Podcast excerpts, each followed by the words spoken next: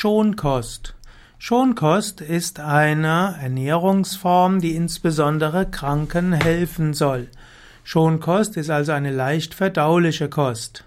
Schonkost ist nicht genau definiert und unterschiedliche Ernährungstheorien und unterschiedliche Gesundheitssysteme verstehen unterschiedliches unter, unter Schonkost. Zum Beispiel bezeichnet man eine Ernährung aus Vollkorn, Reis und gedünsten Gemüse als Schonkost. Oder im Ayurveda gibt es die Schonkost, die besteht aus Kitchari, also eine, ein Brei, der besteht aus Reis und, äh, und äh, Mungdal. Mungdal, also eine bestimmte Hülse, Hülsenfrucht. Und dabei werden bestimmte Heilgewürze hineingegeben und das hilft, dass der Mensch sich regenerieren kann. Manche Menschen verstehen unter Schonkost auch eine Rohkost, wo man eben sagt, dass man eine gewisse Zeit lang eine Rohkost zu sich nimmt, aber eben aus Quellen, die besonders einfach verdaulich sind.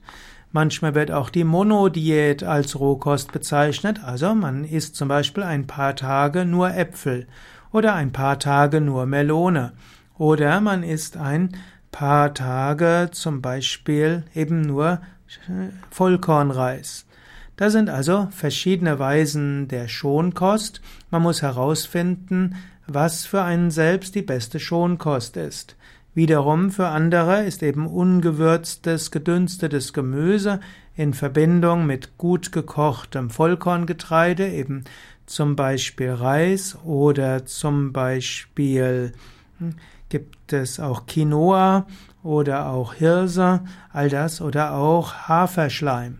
Es gibt auch Menschen, die zum Beispiel von der klassischen äh, Schonkost sprechen und die klassische Schonkost besteht zum Beispiel nur aus gebundenen Suppen und Brei, zum Beispiel Haferschleim.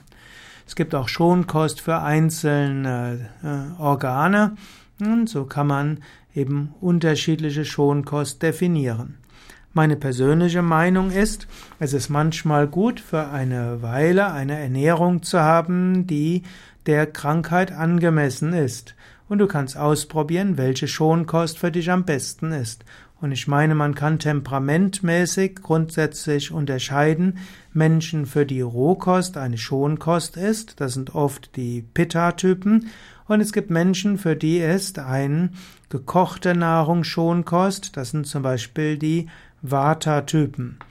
Und äh, auch die Kapha-Typen können manchmal davon profitieren, entweder Rohkost oder eben eine gekochte Schonkost zu haben.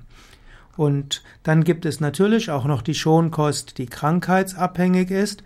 Angenommen, du hast Durchfall, dann brauchst du eine andere Schonkost, als wenn du Verstopfung hast.